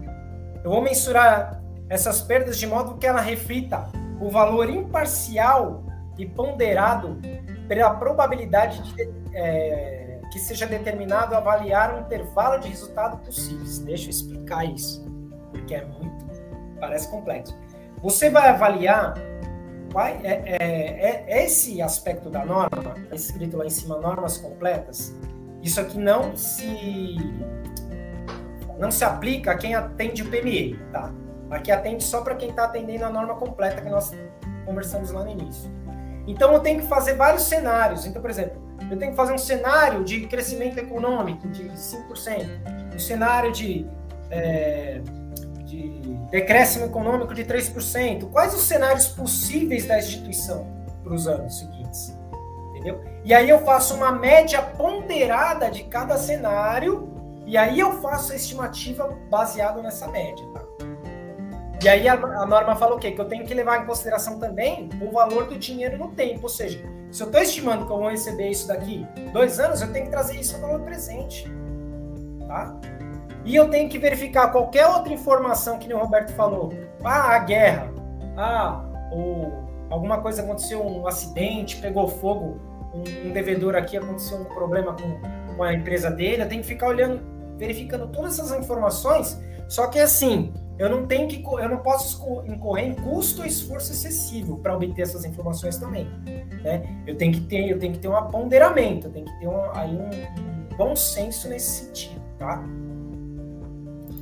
Agora a norma fala que eu não preciso necessariamente é, fazer todos os cenários possíveis. Então, por exemplo, eu tenho três cenários possíveis, eu não preciso fazer análise dos três cenários e a média. Eu posso fazer um único cenário, desde que eu leve o risco desses outros cenários em consideração. A norma fala, fala isso, é uma simplificação, tá? Então, assim, do ponto de vista prático, os ativos financeiros avaliados ao custo amortizado, como nós falamos antes, a perda é a diferença entre o valor contábil do ativo e o valor presente dos fluxos de caixa futuros estimados. Então eu tenho que estimar quanto que eu vou receber no futuro, trazer isso a valor presente, confrontar esse valor com o valor contábil, e se esse valor estiver abaixo do valor contábil, eu tenho que reduzir o valor contábil para que ele fique junto com esse valor, chamado valor recuperável. É, é assim que a gente faz a mensuração da perda. Tá? Então, e aí você fala, tá, agora vou, eu fiz a mensuração. Eu vou te dar, vou pôr um exemplo aqui logo à frente, Ricardo, eu, Roberto, tem um exemplo aqui que eu vou, vou pôr aqui no, na planilha aqui, tá, tá aberta rapidinho, aí vocês vão uhum. visualizar melhor. Então, como é que eu vou fazer o reconhecimento na demonstração do resultado? Né? Então, é, as normas, ela fala que eu tenho que reconhecer essa perda no resultado, tá? Então eu posso reconhecer de duas formas, tá? Porque ela não fala onde eu tenho que reduzir, ela só fala que tem que ser no resultado. Eu posso lançar ela na demonstração do resultado antes do resultado financeiro ou como uma despesa financeira. Tem essas duas formas são possíveis. Por quê? Na primeira forma, uma, uma perda operacional é, eu, eu posso lançar ela como uma perda operacional porque existe a justificativa de que as perdas fazem parte das operações da, da entidade, tá? Mas também existe a justificativa de lançar essa perda como uma despesa financeira, porque se eu tenho um ativo financeiro, se eu tenho juros, é uma receita financeira, uma perda deveria ser uma despesa financeira também. Né? Então existe essa interpretação. Isso não está na norma, tá? Está claro na norma mas é uma interpretação e fica a critério da entidade, que a entidade acha melhor fazer. Ou como despesa é, é, dentro do resultado antes, é, antes do resultado financeiro, como perdas por redução por recuperamento recebível, ou como despesa financeira, mas divulgando detalhadamente nota explicativa. Tá? E a reversão? A reversão é interessante também. Às vezes, num ano, a entidade faz uma análise. Ó, eu fiz uma análise e eu vou, eu considerei, por exemplo, que eu vou perder esse valor, vou perder, por exemplo, 80%, por exemplo. É uma dívida muito antiga, não vou receber, isso aqui eu, eu já estou fazendo a minha análise. 80% eu vou considerar 20% de regularidade e 80% eu vou considerar como perda, de acordo com a análise, que eu vou mostrar para frente. Aí vamos supor que lá na, no outro ano o devedor me paga totalmente o valor. Então tem que fazer o quê? Tem que fazer uma reversão porque eu tinha, eu tinha estimado que eu ia perder 80%, mas eu não perdi nada. Eu recuperei tudo. Então, o que, que eu tenho que fazer agora? Uma reversão. E aí, como que eu lanço essa reversão? Ela tem que ser também reconhecida como é, um ganho no resultado. Tá? Na mesma linha em que eu lancei a perda lá na, D, na, na DRP, lá no, no nos, que eu tratei nos slides anteriores. Vai ser na mesma linha. Então, se foi um, uma reversão, se lá atrás eu lancei uma despesa no grupo financeiro, eu vou fazer uma reversão dentro do mesmo grupo, tá? Um ganho, que eu estou revertendo. Então, a reversão ela pode ocorrer de duas formas. Ou pelo recebimento, eu recebi um valor que eu estava estimando que ia perder, ou se eu fiz uma nova análise, nessa nova análise eu estimei que eu vou perder menos. Aí eu também tenho que fazer uma reversão. Então, esses dois casos são os casos que eu que eu faço a reversão. Tá? Eu, eu expliquei o slide seguinte e eu estava no slide, slide, anterior. Esse slide é exatamente uhum. o que eu falei anteriormente. Tá? Então, aqui, eu, aqui finalizando a nossa nossa palestra, aqui, nossa, nossa apresentação, é, esse é o ponto de partida. Agora você vai falar, tá, o que, que eu tenho que fazer então prático, operacional? Quero atender a norma agora, o que, que eu faço? Ô Flávia, se você quiser interromper, fica à vontade, tá? É, exatamente. Eu ia pedir uma licença aí para falar exatamente sobre isso, né? É, qual que é o modelo exato, né? Como é que a instituição consegue chegar nesse número? Da, da onde que ela vai partir para fazer essa apuração de provisão? Existe um modelo? Não existe? Vou para o Google? Não vou? A meia que serve em A serve em B? Então, é, é essa a grande dificuldade que a gente tem para é, ajudar, né, enquanto contabilidade, ajudar nesses controles e nessas apurações. Mas definitivamente essa, esse item específico ele faz parte da gestão, né? Sim, perfeito, perfeito, bem colocado. Porque isso faz parte da gestão, digo mais, da política de cobrança da instituição, né? E a política de cobrança, quem que faz a política de cobrança? É a instituição, é a gestão. Né? A política de cobrança tem que levar em consideração o quê? O risco né, dos recebíveis. Tem que levar em consideração todo esse, todo esse aspecto operacional. Né? Então, assim, é, como ponto de partida, do ponto de vista prático, eu vou entrar aqui na planilha e vai ficar mais claro, Roberto. Tudo que eu estou explicando uhum. vai ficar mais claro. Tá? Legal. Eu sei que ainda está muito no campo das ideias, mas eu vou entrar no, no prático. Para o contador é mais fácil entender, né? Para o gestor, talvez. Para quem não lida com esses números aí no dia a dia, talvez tenha um pouquinho mais de dificuldade, mais dificuldade. nessa interpretação, né, André? Sim, sim. Mas André, tem uma, tem, que... deixa eu, antes da gente avançar, tem uma pergunta aqui exatamente sobre o título, o item que você estava falando anteriormente. E a reversão é, esse é a reversão é de um título de anos anteriores. Como funciona se houver uma reversão? Tá, tá. Então, a reversão, ela funciona quando? Quando eu... Duas formas. Eu, eu lancei a perda, tá? Vamos supor que eu fechei 2021 lancei a perda aqui. Tá ok? No ano seguinte, o que, que aconteceu? Eu recebi aquele valor. Eu tenho que fazer uma reversão. Então, eu tinha lá, vamos supor, 100, 10 mil para receber e tinha uma perda de 10 mil. Estava considerando que eu não ia receber nada, por exemplo. No ano seguinte, eu recebi esses 10. Então, eu vou lançar uma baixa do meu contas a receber. O que, que vai acontecer com o meu contas a receber? Ele vai ficar negativo, porque está lá a provisão negativa. Então, eu tenho que fazer o quê? Debitar a minha perda lá na, que está credora e creditar esse ganho como reversão de perdas reconhecidas anteriormente. Entendeu? E aí é aquilo que eu falei lá anteriormente. Essa reversão vai acompanhar a mesma linha do balanço que eu lancei a perda no ano anterior. Tá? Se eu lancei ela como despesa financeira, ela vai ser como um ganho dentro do grupo lá, despesa financeira como um ganho. Se ela foi lá na despesas operacionais, dentro como despesas operacionais, vai ser um ganho também lá dentro, como despesas operacionais, tá? Então é esse que, que tem que levar em consideração a reversão, é nesse sentido, tá bom? Então vamos lá. É, então, para finalizar aqui, quais os procedimentos então? Qual é o meu ponto de partida? Eu tenho que fazer um levantamento global do meu pontos receber, todos. Entidades de educação, por exemplo, tem muito pontos receber, muita coisa conta antiga. Eu tenho que fazer um levantamento global.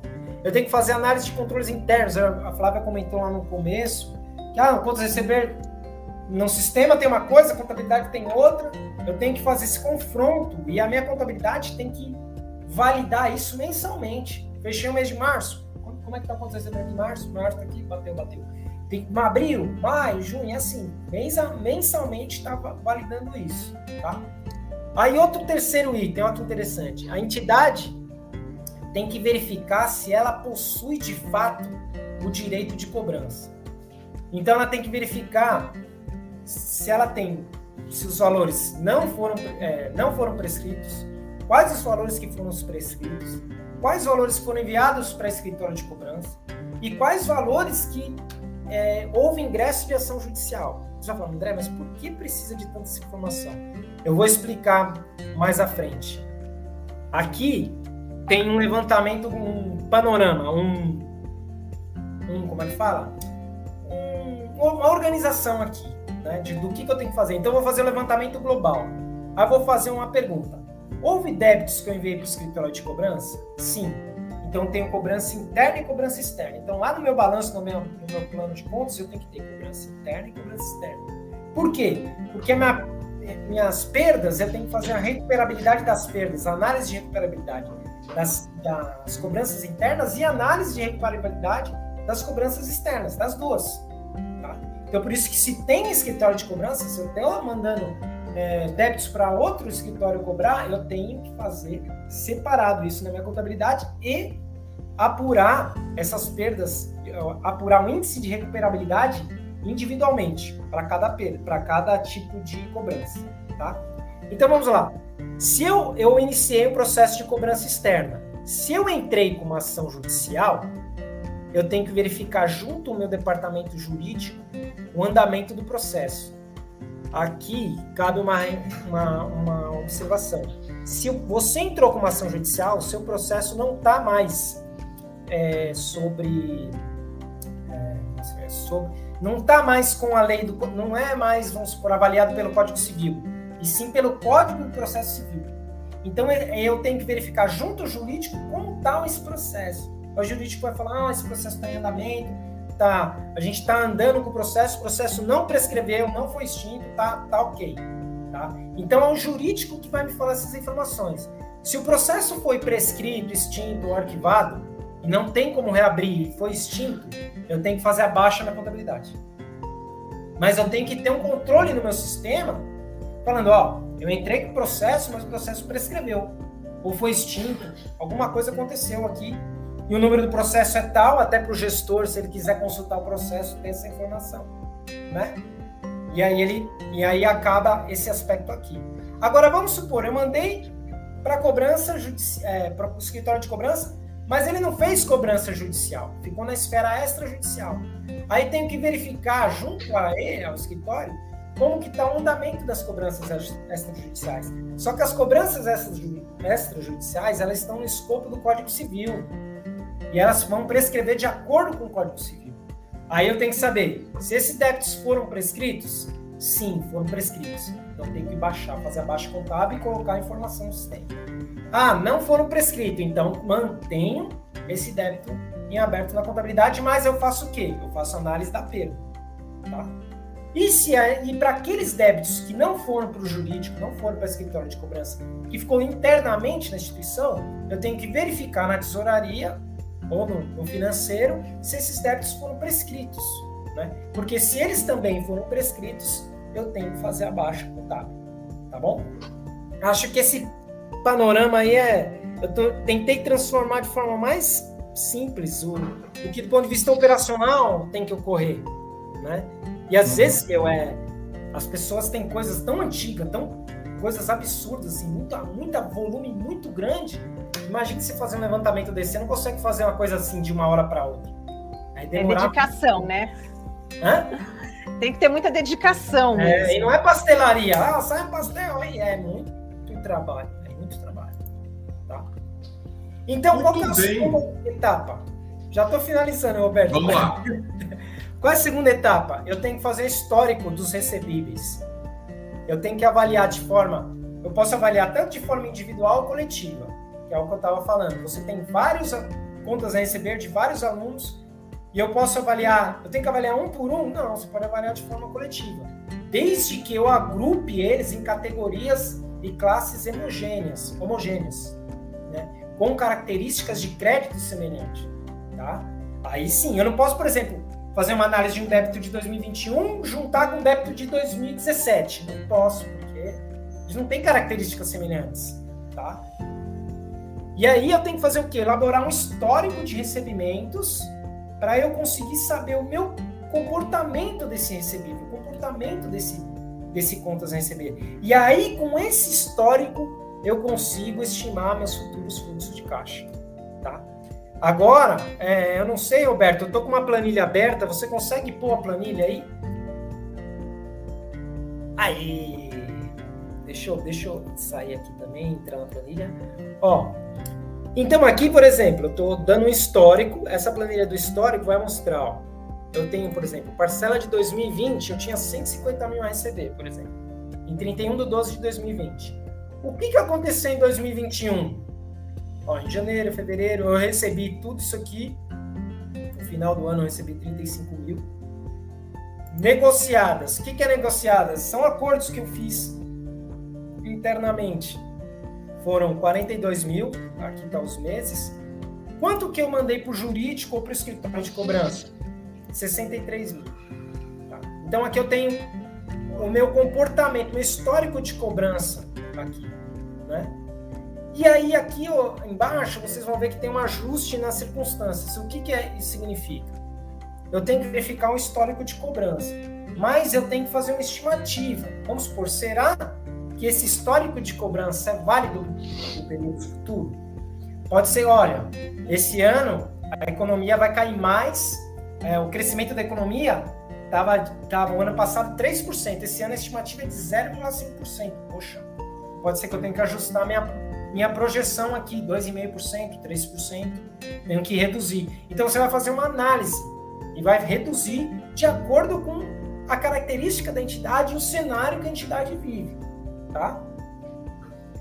Então, a partir daí, eu vou fazer o quê? Eu vou estimar janeiro de 2022, fevereiro, março, abril, assim sucessivamente. Então, vamos lá. Ó. Eu tinha de 2000, em 2021, eu tinha 278 mil a receber, exemplo. Tá? Aí, com base naqueles percentuais que eu apurei na planilha anterior, né? Ô, Roberto, me fala uma coisa, você está na planilha estimativa, né? Vocês estão vendo a estimativa aqui agora, né? A planilha estimativa que eu mudei aqui. Sim, tá certo. Tá estimativa, certo. é isso. É isso. Só pra... Então aqui eu estou estimando o que vai acontecer em janeiro do no ano de 2022 com base no que aconteceu no ano anterior, tá? E aí eu faço o quê?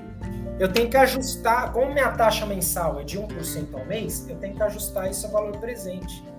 Aí eu vou trazer esses 62 mil recebido a valor presente.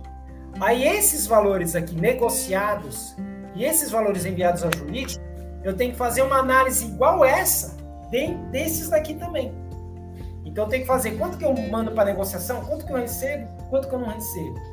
Quanto que vai para o jurídico, quanto que eu recebo, quanto que eu não recebo. Eu tenho que fazer essa análise também. Para eu saber o meu percentual de recuperabilidade. Tá? E aí eu vou entrar no cálculo das perdas. Então vamos supor, eu tinha 278 mil. Né? Aí eu tinha, aí eu estou estimando que eu vou receber 61 mil ajustada a valor presente. Aí eu tenho aqui, ó, negociação interna, eu vou gerar 78 mil de negociação. Na minha análise de recuperabilidade, eu recupero 74% desse valor. Então, eu vou recuperar desses 78 mil que vai para negociação, estou estimando que vai para negociação, vou estimar que eu vou recuperar 58 mil. Aí eu tenho cobrança do jurídico. Eu estou mandando 100, estimando que vai 117 mil para o jurídico. Com recuperabilidade de 55%, eu tenho uma estimativa de recuperabilidade de 65 mil. Então, meu valor recuperável aqui vai ser valor presente, mais o valor das minhas, recuperável das minhas negociações e mais o valor recuperável do jurídico. Somando tudo, vai dar 188 mil, 185 mil. Aí eu tenho 278 mil a receber, menos o que eu tenho a recuperar, é, que vai ser meu valor recuperado, vai ser minha perda. Então, ou seja, eu tenho 278 mil lá na contabilidade, eu vou ter que lançar 92 mil de perda para reduzir esse conto a receber para que ele fique com o valor recuperável. E eu estou aqui comprovando o meu valor recuperável. Então, quando a auditoria vier, tiver qualquer coisa nesse sentido, a auditoria vai ver e vai, vai ver é, a justificação, justificativa do meu valor recuperável e como eu cheguei nesse valor. Né? Nota aqui que é, um, que é um percentual, não é uma coisa jogada. É um percentual. Então, cada entidade vai ter seu percentual. Você fala assim, ah, mas qual percentual eu lanço? 5%, 10%, 15%, 20%, 30%? Qual que é o percentual? Cada entidade vai ter o seu, né? Então, é, é nesse aspecto que, que, é importante. Agora, se você quiser, Roberto, voltar para a apresentação, só tem o último slide lá para eu finalizar. É, e o importante é guardar essa memória de cálculo, né, André? Porque isso ah. vai ser contínuo, né? Ah, para os próximos anos, para os próximos eventos, né? Isso é importante ter para a nova administração e, e, mesmo porque a contabilidade por, por, si só só precisa do valor, né? Para o reconhecimento da perda. Sim, Agora sim. o registro e a memória de cálculo fica na instituição, né? Sim, tem que ter. E a, e a auditoria vai querer, né? Com certeza, com certeza. A auditoria com certeza vai querer, vai, vai olhar e vai ficar em cima disso. Né? Bom, essa é a segunda fase. E a terceira fase, que é a, que é a última aqui, é eu, eu tenho que acompanhar. Eu reconheci a perda agora. Mas e o que, que acontecer nos exercícios seguintes, eu tenho que acompanhar para ver.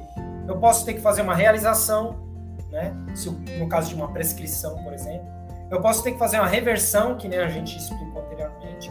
Eu posso ter que fazer um reforço, ou seja, eu fiz uma análise que eu ia recuperar 30% no ano passado. Esse ano, eu vou recuperar só 50%. Então, eu tenho que fazer um aumento da minha perda. Né? Então, eu vou ter que fazer um reforço, aumentar. Ou eu posso, eu tenho que fazer novos reconhecimentos. Ou seja, todo ano você tem que fazer. Por quê? O ano que vem vai ter as mensalidades de 2022. Vou ter que fazer a de 2022. No outro ano, 2023, tem que fazer 2023. E aí você tem que. Por que, que você tem que separar isso? Porque na hora que você for divulgar em nota explicativa, você tem que mostrar a movimentação. Eu tinha tanto, aumentou tanto, diminuiu tanto, ficou tanto. Então você tem que ter isso separado também no, nos seus controles internos, tá? E por fim, esse é o último slide, Roberto. é, a divulgação, tem que divulgar as minhas políticas contábeis em relação ao reconhecimento das minhas receitas e das minhas perdas, tá? Então aqui eu tenho, eu tenho que fazer essa divulgação com base nesse item 113 da NBCT G47 e 11.48 e 23.30 da NBCT G1000, tá? Então tenho que divulgar todos, uh, todos os meus pontos receberem e minha perda. Eu posso, por exemplo, no balanço patrimonial ter uma única linha, clientes e títulos a receber, por exemplo, 100 mil. E lá na minha nota explicativa está aberto, valor bruto, 150 mil, perda, 50 mil, valor líquido 100 mil. E esse valor bater com o meu balanço. Eu posso fazer isso, tá? Eu acho, inclusive, mais, mais assim, indicado, porque você tira, você não polui tanto o seu balanço, né? Você deixa o balanço mais enxuto, você consegue avaliar ele de forma mais clara, pelo menos na minha opinião. Tá? E, bom, e é isso. Segue aí meu, meus contatos, tá? É agradeço aqui, viu, Roberto? O Carlos não, está aí mais, o Alexandre também não está. Mas eu agradeço a, a oportunidade que vocês me deram, o espaço aqui, para a gente falar de um tema tão, tão importante, tá? E agradeço a todos aí envolvidos. Agradeço também em especial a minha esposa, que me ajudou a montar essa, essa apresentação aqui. Hoje também, em especial Dia das Mulheres, não podia deixar de falar dela, né? Muito bem.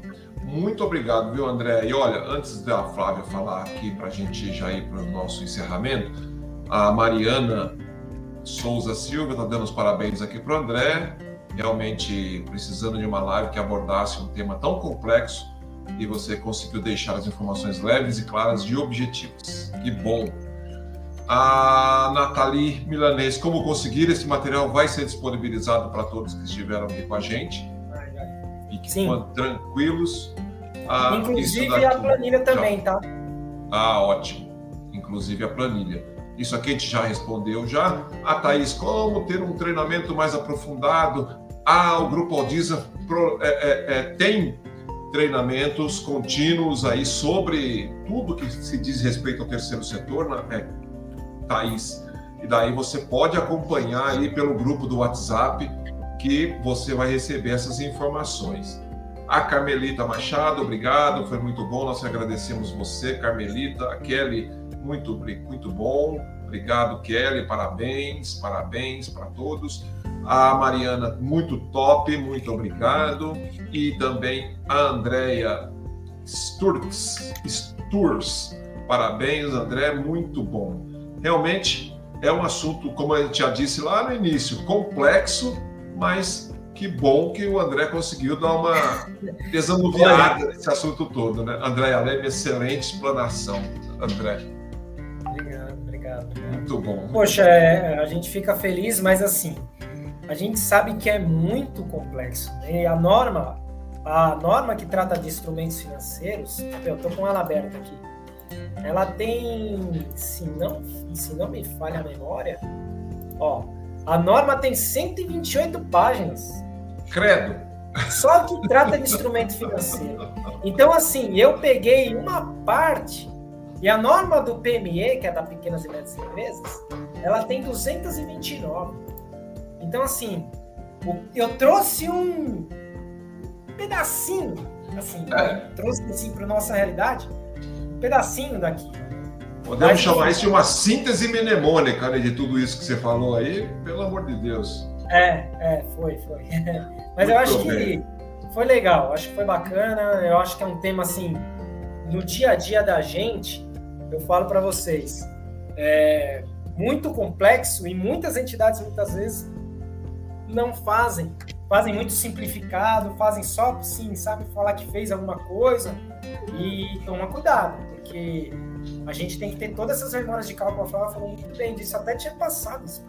Tem que ter todas essas memórias de cálculo bem detalhada, porque senão qualquer questionamento que alguém fizer, você tem base, fala assim, não, não cheguei, eu não cheguei, eu não apurei um valor, eu cheguei naquele valor, né? Eu não simplesmente chutei um valor, ah, não é, minha perda foi X, não, não chutei, eu mostrei para você que o meu percentual de perda foi aquele. E eu posso ter, olha como é complexo. Eu posso ter vários tipos de parcelas, posso ter vários tipos de anos, eu posso ter parcela interna, parcela externa, parcela de jurídico, parcela de aluno que saiu da escola, por exemplo, parcela de alunos que não saíram. Eu posso ter N, N casos e situações que vai tornando isso cada vez mais complexo, a minha análise mais complexa. Sim. É Muito isso, bem, pessoal. André. Muito obrigado, viu, André, por toda a sua explanação. É, eu, obviamente, como não sou da área, eu entendi bastante, mas não entendi tudo. É, talvez mais umas duas dessas, daí eu consigo entender um pouquinho mais. Flávia. Imagina. Eu, eu, não, você não precisa entender, deixa que a gente estuda aí, senão a gente vai ficar sem emprego, pelo amor de Deus, Roberto. Não, por favor, não quero, não quero. Não tá quero. vendo? Quando a gente fala que contador tem que ganhar bem, olha aí quanto trabalho que a gente tem, quanta leitura que a gente tem que fazer, tá sempre Muita se atualizando, coisa. uma oh. responsabilidade enorme, né, André? Enorme. É, essas é, leituras outra... são muito, muito interpretativas. Por é... vezes a gente tem que recorrer a um colega de trabalho, falar como é que você entende isso? Você acha que eu estou certa, entendeu? Então, as normas são de uma leitura muito difícil, né, André? Não sei se você tem é. essa dificuldade, eu, mas. E olha, eu vou te falar, sabe qual eu, eu, eu, eu falo para você? Às vezes, eu, como que eu faço para ler a norma? Eu vou, faz, eu vou lendo, volto, leio, volto, Lê igual ler Bíblia, sabe? Eu não entendi aquele versículo da Bíblia, lê de novo, lê de novo, lê de novo, lê até você entender. Entendi? Ah, entendi, agora vou pro próximo. E não é uma coisa simples. Imagina, 120 páginas. Coisas. Aí é aquilo que eu falei. Os negócios se tornam mais complexos, tudo se torna mais complexo. Ô, Flávio, vai... né? agora eu me lembrei de uma historinha muito rapidinha, porque a gente já estourou muito o nosso tempo, mas eu me lembrei de uma historinha aqui só para a gente encerrar você falou que tem que ganhar bem, que tinha um navio parado, navio cargueiro parado, por um problema X. Aí chamaram um técnico para ir lá e resolver o problema. Aí o técnico olhou, olhou, olhou o navio, chegou, tirou o martelo da bolsa, deu uma marteladinha num lugar perto da hélice e o navio voltou a funcionar imediatamente. E daí ele mandou a conta, né? É, 5 mil reais. Aí o cara falou: caramba, mas 5 mil reais? É, dá uma detalhada nessa conta aí, porque eu tô achando um pouco caro para uma martelada, né? Daí ele mandou o detalhamento da conta: 10 reais é, a martelada, 4.990 reais. O tempo que eu aprendi, aonde é que eu tinha que dar a martelada. É, é bem, bem, por aí, aí né? né? A gente, Já tinha um é. professor que ele falava assim que o contador ele não ganha pelo que ele faz, ele ganha pela responsabilidade que meu professor sempre falou isso de auditoria, sempre falava disso, que a Flávia falou é, a responsabilidade é enorme e cabe e, é, e como isso é atendimento de norma, eu falo assim, peraí, mas eu não estou fazendo isso, tem que fazer, como é que eu vou fazer? É o contador tem que atender isso. Se você não fizer, você não está de acordo com a norma. E aí pode dar um monte de complicações. Mas enfim, é Muito o que nós falamos. Mas só para encerrar, Faz Roberto, parte, eu, quero, né? é, eu quero agradecer aqui a oportunidade de estar falando. Para mim foi uma honra participar aqui. Agradeço ao Carlos que que eu sugeri essa ideia para ele, ele abraçou. Então, cara, obrigado, obrigado a todos da Aldiz, a todos do, da Monelo. Muito feliz, lisonjeado de fazer parte aqui, honrado de fazer parte aqui do grupo de vocês, tá bom? Eu também faço parte do Clube Aldiza, a gente, uhum. a gente assiste várias lives, inclusive o Carlos falou que eu estou em todo quanto é, tudo quanto é evento. evento, eu estou perguntando, falando, é assim mesmo, sou assim, sou aquele cara chato. Geralmente o contador é o chato, né? Mas é. Mas se o contador não for chato, aí não é bom. É, não aprendeu, né? Obrigado, André. Muito obrigado, André Fabre. Flávia Mendes, muito obrigado pela sua participação. Eu que agradeço aí o convite. Mais uma vez, parabenizar todas as mulheres. Estejam aí na qualidade de contadoras, de representantes das instituições, né? É um dia muito especial. Aliás, todos os dias, né? Vamos combinar. Todos é, os dias, todos os mas dias. Mas para mim está sendo um grande prazer participar hoje, principalmente nessa data especial aí representando as mulheres. Obrigado, André, por esclarecer de forma tão leve, né? Essa matéria tão chata, tão complicada, né? Tão complexa. Mesmo nós contadores, a gente tem uma grande dificuldade de falar sobre provisão para perdas, né? acho que foi bastante produtiva, né? Essa, essa apresentação. Roberto, prazer em conhecer e obrigada. Realmente. Obrigada que pelo é convite. Deixo um abraço aqui para o Carlos e para o Alexandre, meus amigos, né? Meus parceiros. Sim. Não sei se você sabe, Roberto, mas eu fui ah. uma das primeiras colaboradoras da Audisa, que nem era Audisa, era Auditos há muitos anos Auditos. atrás. Né? É, Olha só. Daí a minha amizade com o Alexandre de longos anos. Aí depois Perfeito. eu vim aqui para o escritório, mas é isso. Estou aí também atuando no terceiro setor há muito tempo, muito tempo. E aprendendo todos bom. os dias, né? Todos os dias. Terceiro setor a gente aprende todos os dias. Muito Obrigada bom, gente. E segundo um meme que eu recebi hoje, hoje é o dia de lembrar aquela que manda em todos os outros 364 dias nossos, certo?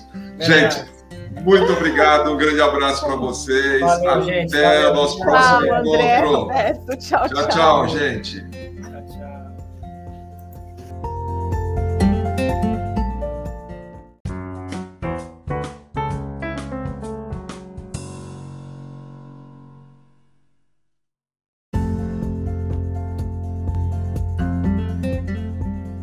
Este foi o podcast do grupo Audiza Agora, na plataforma de sua preferência, você encontra a informação necessária para você. Até o próximo!